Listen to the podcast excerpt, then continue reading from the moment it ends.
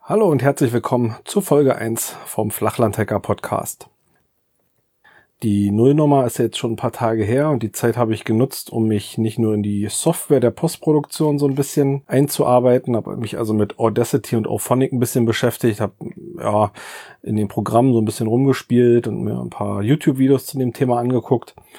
Außerdem habe ich mir ein Ansteckmikro und das Zoom H1 gekauft und hoffe einfach, damit euch ein Ticken besser bessere Audioqualität liefern zu können. Ähm, gut, ich habe natürlich nicht den Anspruch, hier äh, professioneller Radiomacher zu sein. Das Ganze ist ein Personal-Podcast und soll es auch bleiben. Aber ja, den eigenen Anspruch hat man ja doch zumindestens vernünftige, hörbare Qualität zu liefern. Ähm, danke möchte ich auch nochmal sagen. Das war wirklich eine sehr schöne Reaktion von euch auf die Nullnummer. Das hat mich sehr gefreut. Die ganzen Retweets, die ähm, ja Glückwünsche und auch Aufforderungen weiterzumachen und ähm, dass ihr die die Freude wirklich ähm, geteilt habt. Das hat mich also sehr gefreut. Ähm, das war wirklich ganz, ganz toll. Dankeschön an dieser Stelle. Heute möchte ich ein bisschen Bienen-Content liefern, ähm, aus aktuellem Anlass. Einfach weil jetzt gerade die Zeit dran ist, Bienen zu füttern. Ähm, aber erstmal ein paar Worte, ein paar grundsätzliche zu meiner Imkerei. Bin Hobby-Imker, vor fünf Jahren angefangen, mich mit dem Thema zu beschäftigen. Ich weiß gar nicht ganz genau, wie ich jetzt auf das Thema gekommen bin damals. Wahrscheinlich auch ein bisschen durch die öffentliche Berichterstattung. Das Thema Bienensterben ist so ein bisschen in den Fokus gerückt. Ähm, wurde immer mehr darüber berichtet, über Bienen und Bienenhaltung, Imkerei ja, ich denke mal, deshalb wurde mein Interesse auch ein bisschen auf dieses Thema gelenkt. Ja, wie es bei mir dann immer so ist, wenn mich ein Thema interessiert, ich war eh schon immer sehr naturverbunden, viel draußen gewesen, viel im Garten gewesen, mich mit Obst, Gemüse beschäftigt und, und, und. Ja, und wie es dann so ist, das Thema Bienen hat mich also gepackt gehabt. Ähm, und dann ging es auch gleich los. Ich habe mir YouTube-Channels abonniert, mir die angeguckt, habe mir Bücher gekauft, habe äh, ja, diverseste Kurse belegt, ähm, Grundkurse, Honiglehrgang etc. Und ein Jahr später ging es dann auch los, habe dann irgendwann eine Anzeige gesehen bei, ich glaube es war eBay Kleinanzeigen, ein Imker aus Berlin, der hatte Schwärme abzugeben, die er selbst eingefangen hat. Und dann habe ich die Gelegenheit genutzt, habe mich bei dem gemeldet, die waren auch noch da, dann den Tag vorher noch in Berlin bei einem Imkerladen vorbeigefahren, habe mir also meine Holzkisten besorgt, die Bienenstöcke, die vom Imker im Übrigen Beuten genannt werden. Gleich mal eine kleine Begrifflichkeit, die sicherlich öfter fallen wird. Ja, dann den Tag später hingefahren, dann haben wir die Bienen, ähm, ich sage mal, umgeladen. Das nennt sich Einschlagen in die neue Beute. Äh, ist nicht halb so brutal, wie es sich anhört. Also die werden einfach ähm, relativ sanft umgesetzt haben die in diesen Holzkisten dann schon nach Hause transportiert, im Garten aufgestellt und dann ging das Abenteuer los. Ja, mit diesen zwei Schwärmen dann also angefangen. Ähm, daraus wurden dann im folgenden Frühjahr zwei sogenannte Wirtschaftsvölker. Ähm, Wirtschaftsvölker heißt ein Bienenvolk dann, wenn ähm, es also Honig liefern soll. Kommt ja auch immer so ein bisschen auf die Witterung und den, den Jahresverlauf an. Hat aber auch ganz gut geklappt. Ähm, was ich allerdings gemerkt habe, also man kann sich noch so sehr vorher damit beschäftigen. Ähm, wenn man dann die ersten Male so vor dieser offenen Beute steht und sich um die Bienen kümmern soll, ja, habe ich mich schon ein bisschen hilflos gefühlt. Also, wenn ich mir jetzt vorstelle, wäre ich komplett unvorbereitet an dieses Thema rangegangen, das wäre wirklich nach hinten losgegangen. Ich kann es also wirklich nur jedem empfehlen, A, mit der Imkerei anzufangen. Das ist wirklich ein sehr tolles Hobby. Ähm, aber B auch sich am allerbesten vielleicht einen Paten zu suchen aus einem Imkerverein oder sich auf jeden Fall vorher gründlich zu informieren. Internetforen zu dem Thema gibt es auch einige. Ja, sind jetzt nicht unbedingt meine Favoriten, weil, ähm, ja, wie so oft in diesen Internetforen auch zu anderen Themen. Aber ich denke auch gerade speziell bei Imkern ist es so, fragst du drei Imker, kriegst du also mindestens sieben Antworten und Meinungen. Ähm, ja, da muss man sich so ein bisschen das für sich passende, glaube ich, rausziehen. Ist immer nicht ganz einfach. Ähm, ein Imkerverein ist auf jeden Fall hilfreich. In aller Regel ist man darüber auch ähm, gegen diverse Sachen versichert. Haftpflichtversicherung etc. schließt man damit auch mit ab. Und für einen doch relativ geringen Beitrag, denke ich, kriegt man da eine ganze Menge geliefert. Gut, ähm, aus diesen damals zwei Völkern sind inzwischen acht geworden. Ähm, haben auch ganz ordentlich Honig geliefert in diesem Jahr. Ich kann also auf, hab, ähm, ich habe also drei verschiedene Honigsorten ernten können. Das ist bei uns in der Gegend eigentlich schon fast sicher, dass irgendwo ein Rapsfeld in der Nähe ist. Ähm, auch dieses Frühjahr war es dann wieder so. Rapshonig konnte ich also ernten. Ich konnte Rubinenhonig ernten. Wie ich finde, ja, für mich persönlich fast der leckerste Honig. Ähm, er ist flüssig, klar, super für Tee geeignet, zum Kochen geeignet, ganz mild, also echt super. Und dann den Sommerblütenhonig oder Blütenhonig mit einem hohen Lindenanteil, ein bisschen kräftiger. Ja, auch ganz lecker. So, das aktuelle, wie gesagt, was jetzt an den Bienen zu tun ist, ist das Bienenfüttern. Ähm, nach der letzten Honigernte, die war bei mir Ende Juli, hat jedes Bienenvolk schon mal fünf Kilo Zuckersirup bekommen. Das ist einfach, wenn ich natürlich die Honigvorräte entnehme, sammeln die Bienen ja für den Winter. Wenn ich dieses Winterfutter, was sie selbst gesammelt haben, entnehme, muss ich natürlich eine Alternative bieten. Das ist äh, bei mir ein fertig gekaufter Zuckersirup, der ist schon invertiert. Also die, vereinfacht gesagt, der Zucker ist schon so aufgespalten, dass die Bienen also nicht mehr viel damit machen müssen, außer einlagern, so dass sie dann den Winter über darauf zugreifen können. Und ähm, ja, wie gesagt, diese fünf Kilo jetzt so eine Stoßfütterung gegeben, habe das Ganze dann leider ein bisschen falsch eingeschätzt. Ähm, nach dieser Fütterung sind wir erstmal in Urlaub gefahren, hat sich alles ein bisschen hingezogen, bis ich das nächste Mal wieder an die Bienen gekommen bin. Das waren so rund, ja, sechs, sieben Wochen.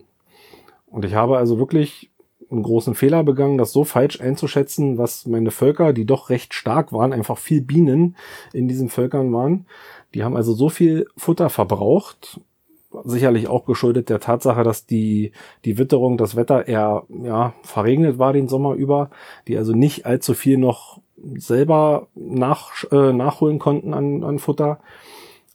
Ja, in diesen sechs, sieben Wochen, bis ich wieder an die Bienen ran konnte und mal kontrollieren konnte, ob alles okay ist, haben die also ihre kompletten Vorräte aufgebraucht fast alle Völker, also sechs von den acht Völkern ging es also wirklich ganz dreckig. Eins war so schwach, das musste ich vereinigen mit einem anderen, mm, damit die überhaupt noch eine Chance haben, über den Winter zu kommen, musste dann also sofort wieder Futter geben.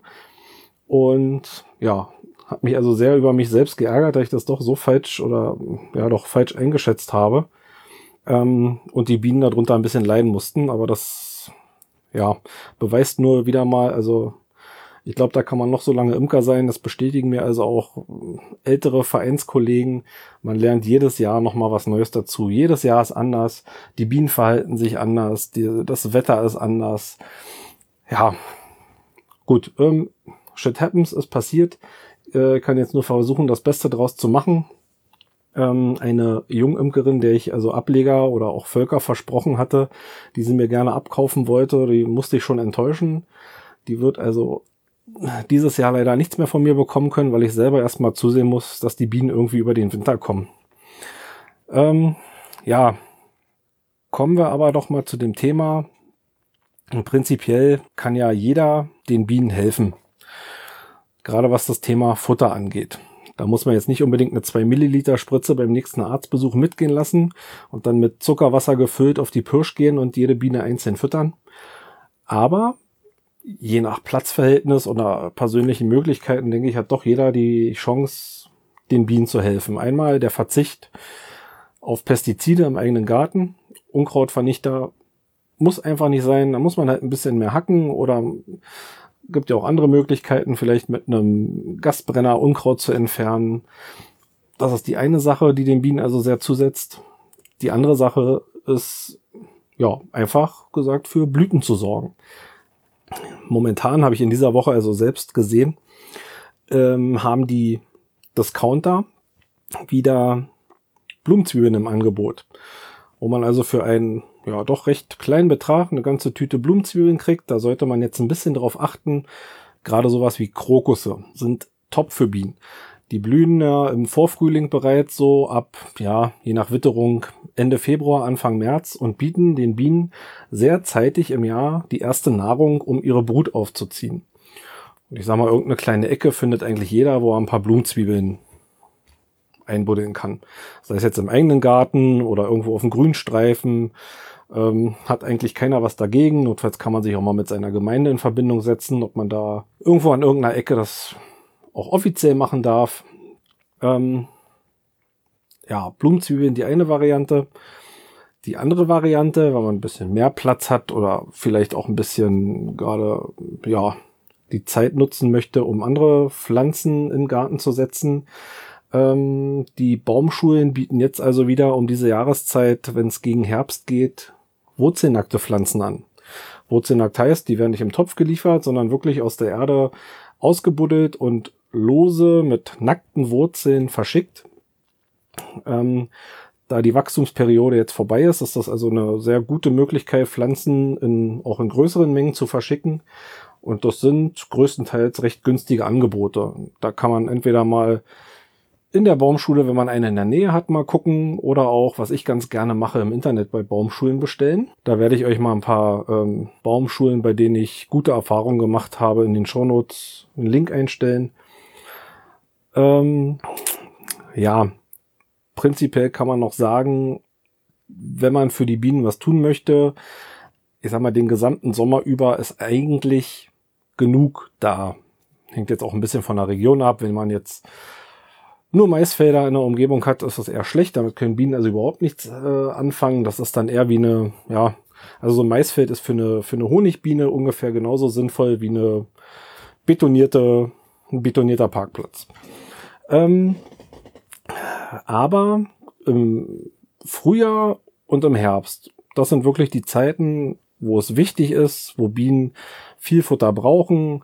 Ähm, diese ganze sogenannte Massentracht, also die Zeit oder, oder die Blüten, die wirklich viel Nektar liefern, so viel, dass die Bienen auch was einlagern können, ähm, die ist in aller Regel vorbei, bis auf wenige Ausnahmen.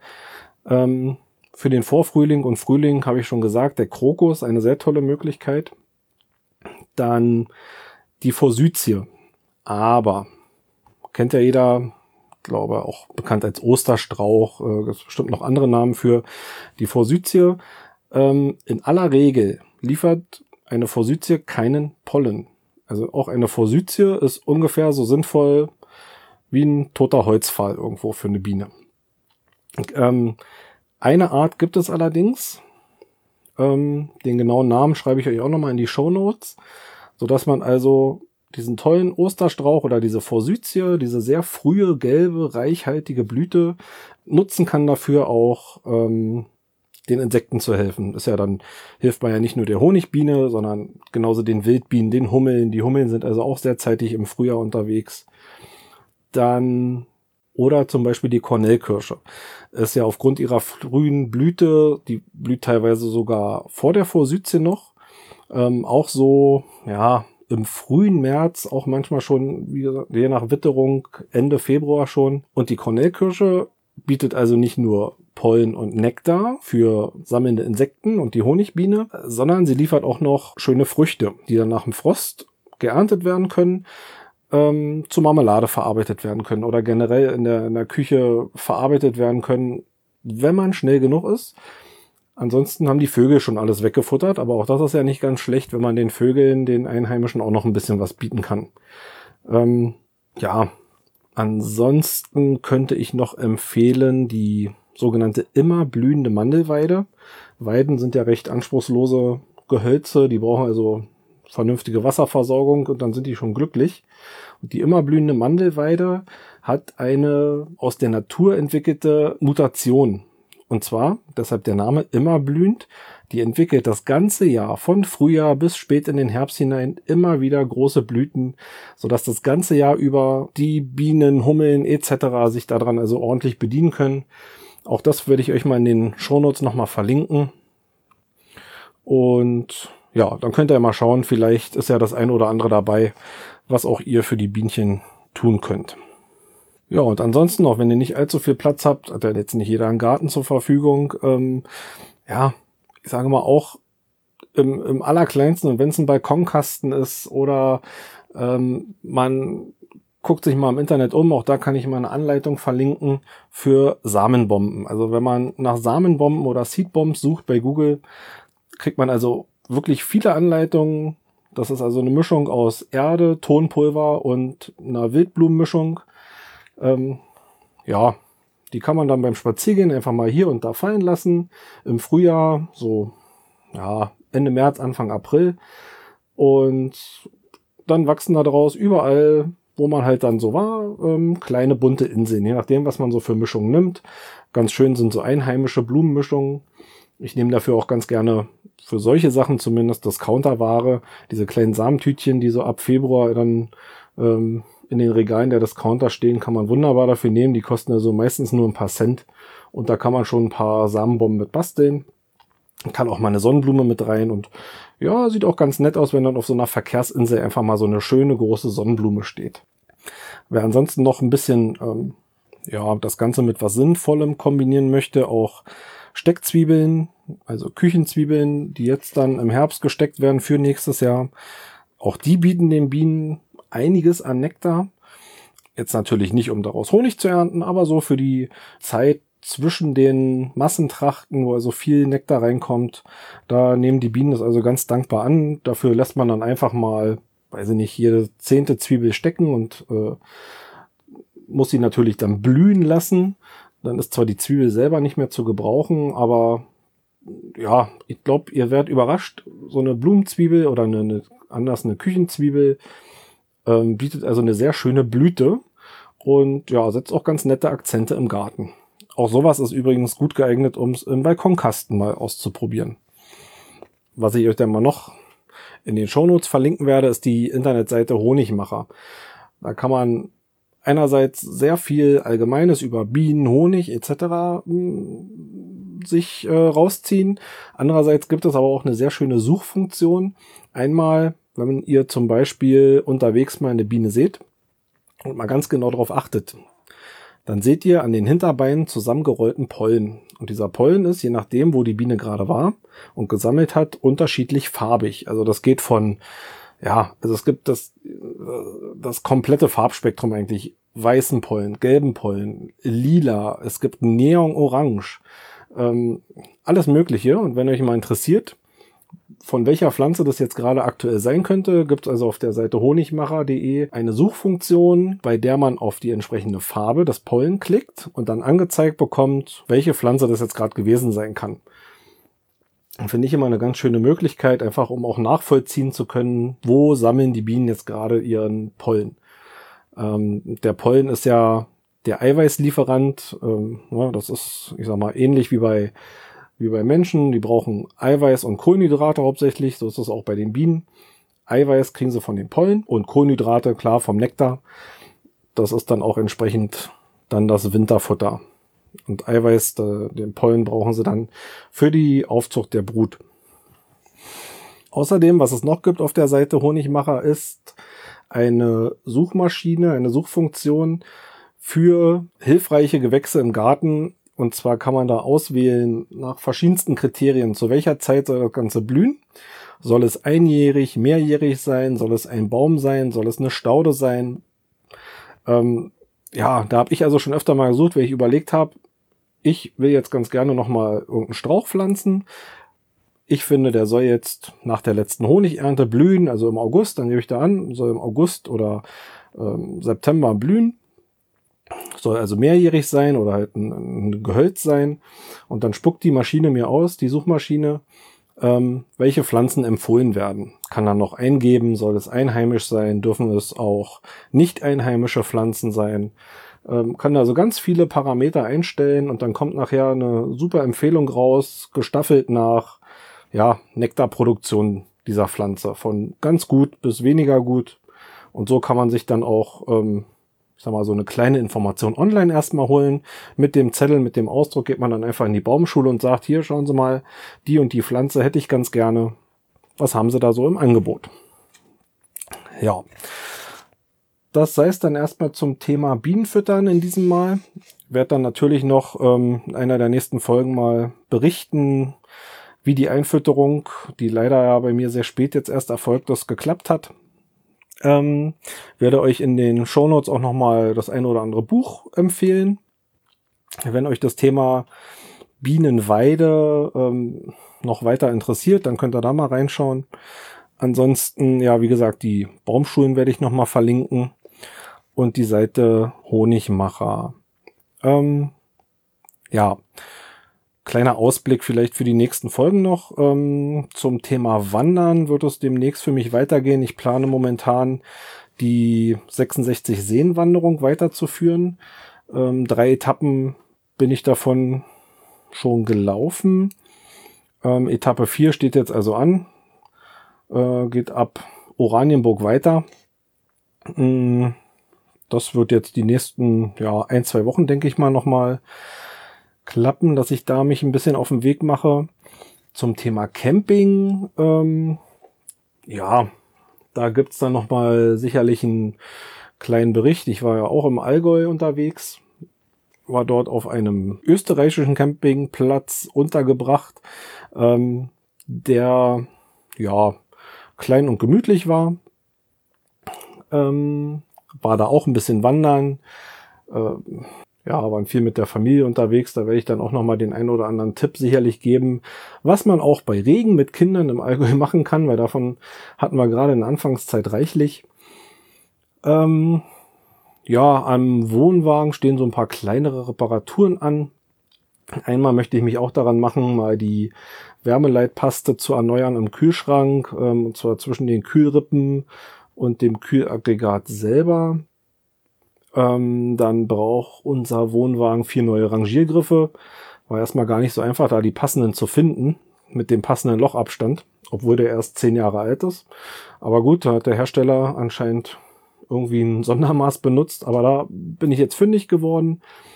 Dann, ja, ist der Gaskasten noch undicht an einer Stelle. Das wurde vom Händler, wo wir ihn gekauft haben, schon mal repariert. Anscheinend aber leider nicht so fachgerecht, wie ich mir das gewünscht hätte. Da haben wir dann wieder ein bisschen Wassereinbruch gehabt. Das ist jetzt erstmal provisorisch ein bisschen geflickt von mir.